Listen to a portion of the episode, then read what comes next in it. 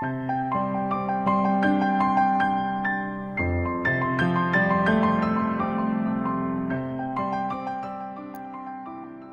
free，爱自由。大家好，我是主播小柯，让我们一起继续《丰盛人生》第一部分。传奇从平凡起步。三，合伙创业，赚到人生的第一桶金。伊丽莎白号。航海冒险的开端。C。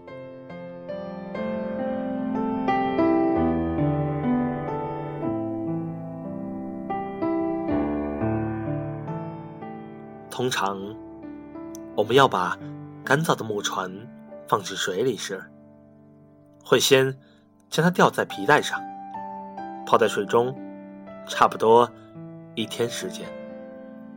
这样，木材。就会吸饱水，变得紧绷，从而把缝隙填满。可是，伊丽莎白号从未经历过这一流程。即使是从北卡罗来纳到佛罗里达的长途航行之中，我们船的水泵无法在水位升高时自动开启。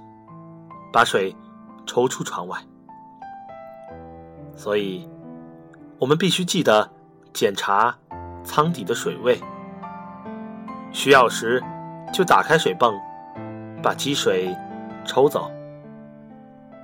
如果我忘记在凌晨三点起床去打开水泵，等到我早上五六点钟起床时，就会走在水里。而经过六小时左右，积水就会漫过甲板。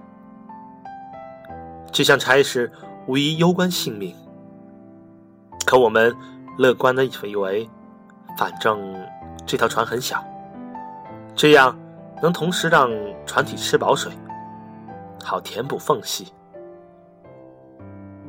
抵达佛罗里达之后，我们把船拖上岸。此时，缝隙都填好了。我们还把螃蟹、蛤蜊、藤壶、海草等附在船底的东西全部刮除干净，好让伊丽莎白号可以最快的速度航行。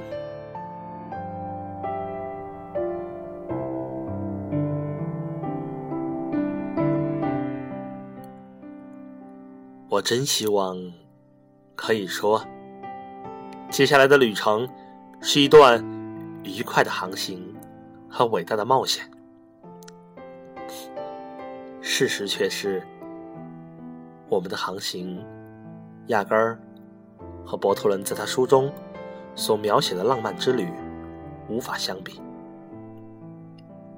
而我和杰的航行正是深受他的吸引。事实上，我们累得要命，并在海上悲惨的度过了好多天。驾驶这艘没有效率的船只，在海洋上长途旅行是一项苦差事。想要迎着风航行的话，必须迂回向前，而无法直线前进。我们辛苦了一整天。曲折航行了一百五十海里，才能实际前进五十海里。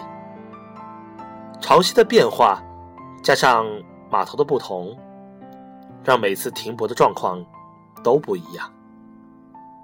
我们又缺乏经验，大多数白天我都在担心能否安全停靠在码头上，大多数夜晚则担心该如何离开码头。